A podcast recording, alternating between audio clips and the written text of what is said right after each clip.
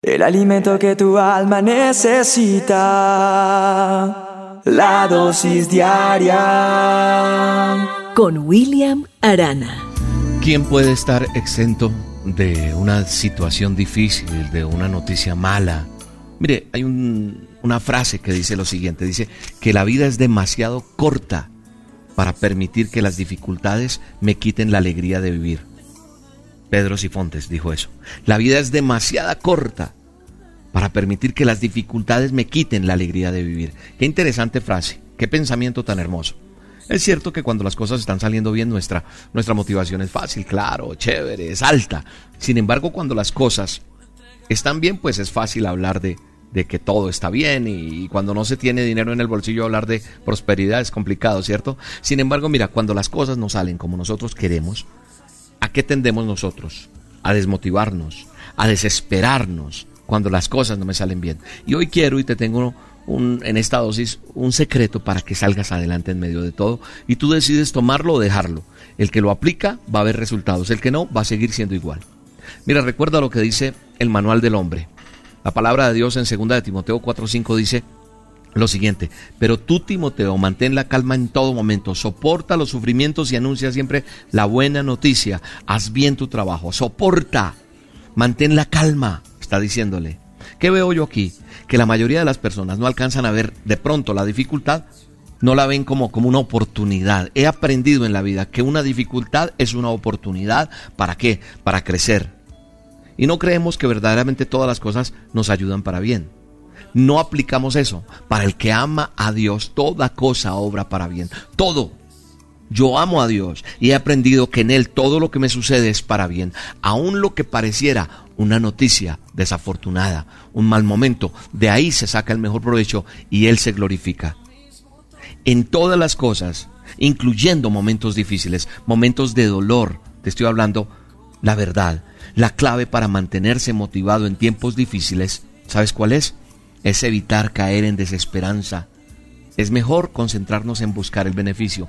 Tienes derecho, como te lo he dicho en otras dosis, a llorar, pero no a quedarte amargado o amargada.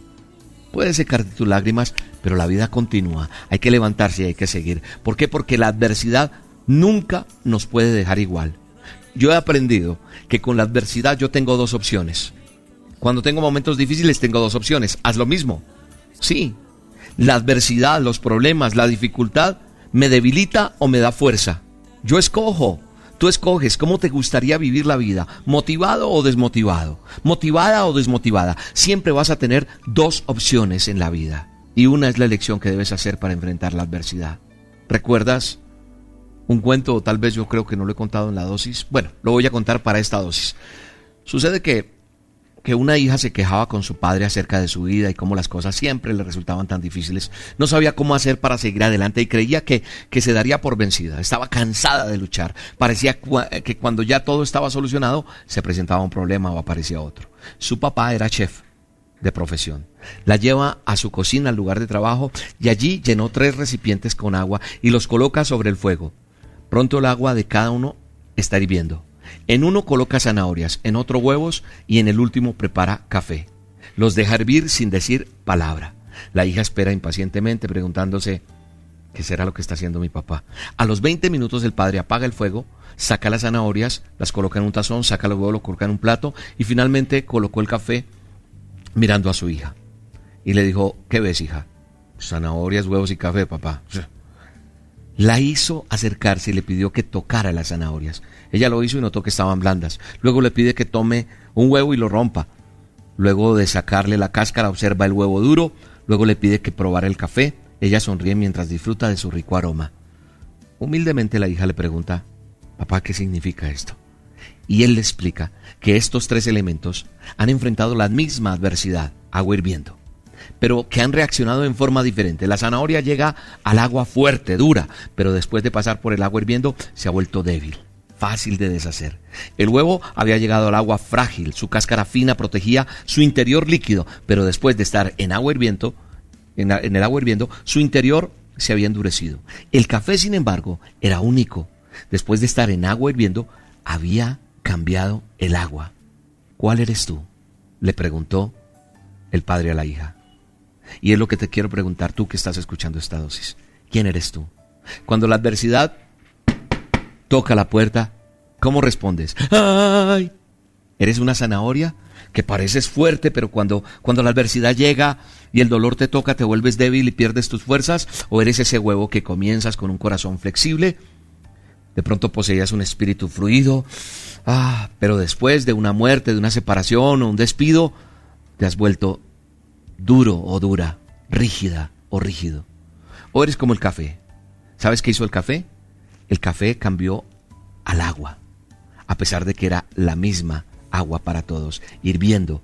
Este elemento que le causó dolor, cuando el agua llega al punto de ebullición, el café alcanza su mejor sabor. Ahí es donde está el rico aroma, el rico sabor. Si nosotros somos como el grano de café, cuando las cosas se ponen peor, tú reaccionas mejor y haces que las cosas a tu alrededor mejoren.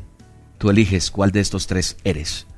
Dios bendiga tu vida, Dios bendiga tu día, Dios bendiga tus pensamientos y saque de ti eso de no puedo, aquí me tocó, hasta aquí pude, me quiero morir. No más, en el nombre de Jesús, declaro que te levantas hoy a seguir luchando la vida porque hay cosas más importantes para ti. Un abrazo, Dios te bendiga.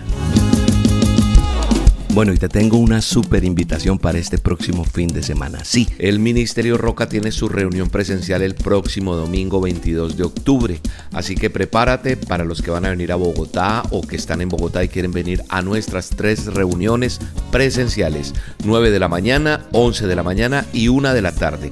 Escoge el horario para venir y entrar, pero llega con tiempo porque entran en una fila que es por orden de llegada, no tiene ningún costo la entrada pero una vez se haya llenado el aforo del teatro no se puede entrar más personas. Tres reuniones, 9, 11 y 1 en el Teatro Royal Center en Bogotá, carrera 13, número 6674 en Chapinero. Te espero y vamos a tener un tiempo bien pero bien especial. Ya sabes, este domingo 22 de octubre. Un abrazo, los espero allá, no me falles y que Dios te bendiga. La dosis diaria con William Arana, tu alimento para el alma. Vívela y compártela. Somos Roca Estéreo